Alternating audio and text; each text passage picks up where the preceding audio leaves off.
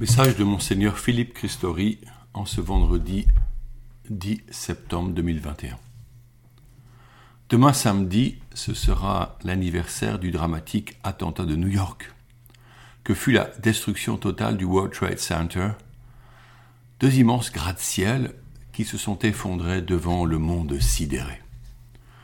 Ces tours faites d'acier et de béton étaient comparables à la statue géante de la vision du prophète Daniel, cuirassé de fer, dont les pieds en argile n'avaient pas résisté à la chute d'une pierre. Elle s'écroula. Alors commençait le cycle terrible de la revanche et de la vengeance. Il fallait déloger les terroristes qui menaçaient le monde occidental, les rejoindre dans leurs repères au cœur de l'Afghanistan, pays du rêve oriental devenu terre de guerre depuis l'invasion soviétique. Les mêmes armes qui servirent contre les communistes, fournies en partie par l'Occident, se retournèrent contre les Américains durant vingt années d'occupation. Certes, beaucoup d'Afghans retrouvaient une certaine liberté, surtout celle d'être instruits grâce à des écoles accessibles aux filles et aux garçons, le pays s'ouvrant à une démocratie fragile, mais qui s'est écroulée face à la pression des talibans, pour qui seule la charia peut organiser la vie publique des hommes. Quant aux femmes, les voilà contraintes à se voiler à nouveau et à être privées de toute espèce de participation à la vie publique. Mes lectures m'ont fait découvrir ce pays comme Mille soleils brûlants de Khaled Hosseini, ou encore Les hirondelles de Kaboul de Yasmina Kadra. L'écrivain Ahmed Rachid, dont le livre L'ombre des talibans est une référence, l'affirme, je le cite, Quiconque a été en contact avec un Afghan ou a visité l'Afghanistan, en paix ou en guerre, me comprendra si je dis que ce pays et les gens qui y vivent sont parmi les plus extraordinaires au monde. Fin de citation. Très peu de chrétiens vivent dans ce pays islamisé par les conquêtes musulmanes. J'ai eu la joie de marier Léa, dont les parents avaient été missionnaires évangéliques à Kaboul. Continuons à prier, car la prière est l'arme de la paix. L'exhortation apostolique du pape François, la joie de l'évangile, Evangelii Gaudium, nous demande une véritable transformation missionnaire. Comment est-ce possible et quels sont les chemins proposés? Le fondement de cette conversion est la prière du peuple chrétien, dans l'écoute de l'Esprit Saint qui nous inspire les voies de Dieu pour ce temps contemporain, face aux questions qui émergent et bouleversent les relations interpersonnelles. Prions pour que des prophètes se lèvent et parlent aux hommes de notre époque, leur témoignant que nous pouvons être associés pour bâtir une civilisation de l'amour par des relations vraies et fécondes en vue de projets qui respectent les humains comme la nature. Mais comment prier lorsque l'on revient vers l'Église sans être formé? En effet, certains retrouvent le Christ et me dit simplement ne pas savoir prier. En réalité, toute personne qui se tourne vers Jésus pour lui parler fait déjà une belle prière. Notre prière chrétienne commence par le signe de la croix que nous traçons du front au nombril et sur nos épaules. Objet de torture, la croix est devenue le signe de l'amour offert par Jésus pour chacun de nous. Il a payé le prix de notre salut. Il nous sauve du drame du péché. Aussi, nous entrons dans la prière en nous concentrant sur la présence de Dieu, en le saluant et en le bénissant, en faisant silence en soi, en fermant les yeux et les oreilles aux objets et aux bruits extérieurs comme intérieurs, particulièrement notre smartphone. Demeurons longtemps dans cet état calme qui saisit le cœur tout en cultivant le désir de la rencontre et de l'écoute.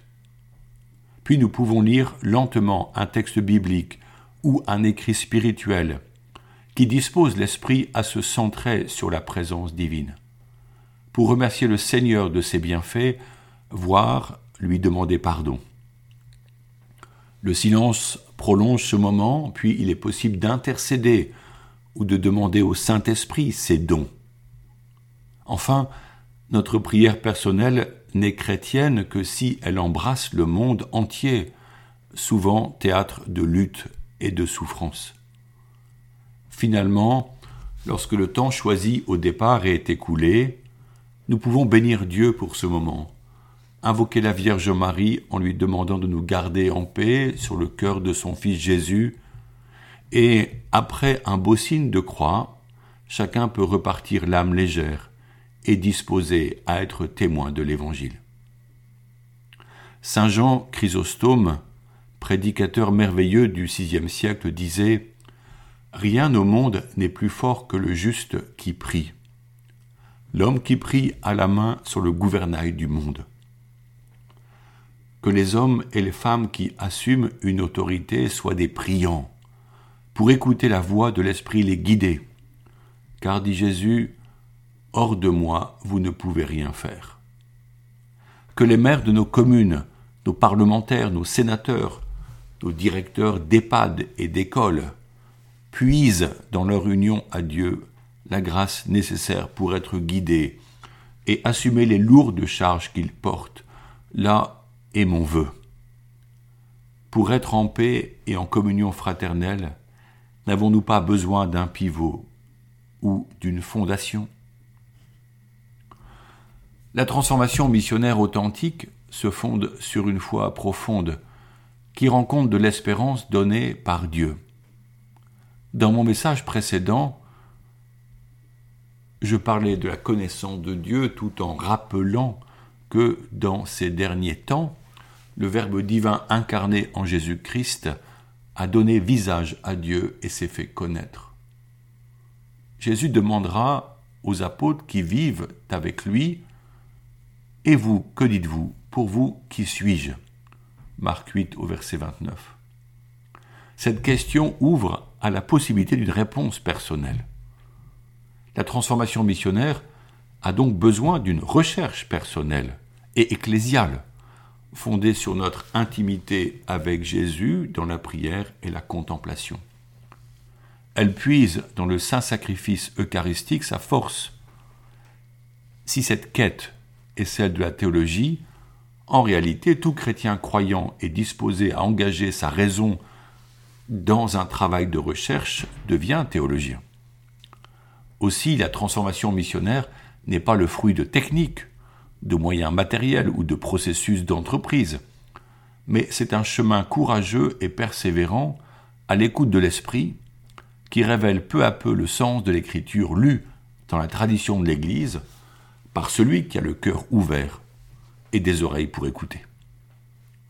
La conversion passe par l'écoute des personnes et, je cite le pape, il convient d'être réaliste et de ne pas donner pour acquis que nos interlocuteurs connaissent le fond complet de ce que nous disons, ou qu'ils peuvent relier notre discours au cœur essentiel de l'Évangile qui lui confère sens, beauté et attrait. Evangelii Gaudium au numéro 34.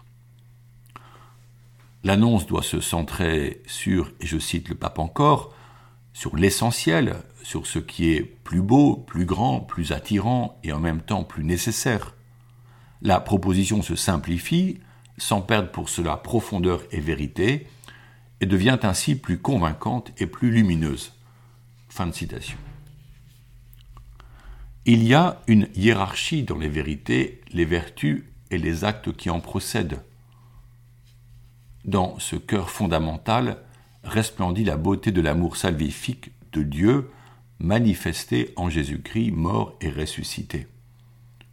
Là, la miséricorde est au-dessus de toutes les vertus.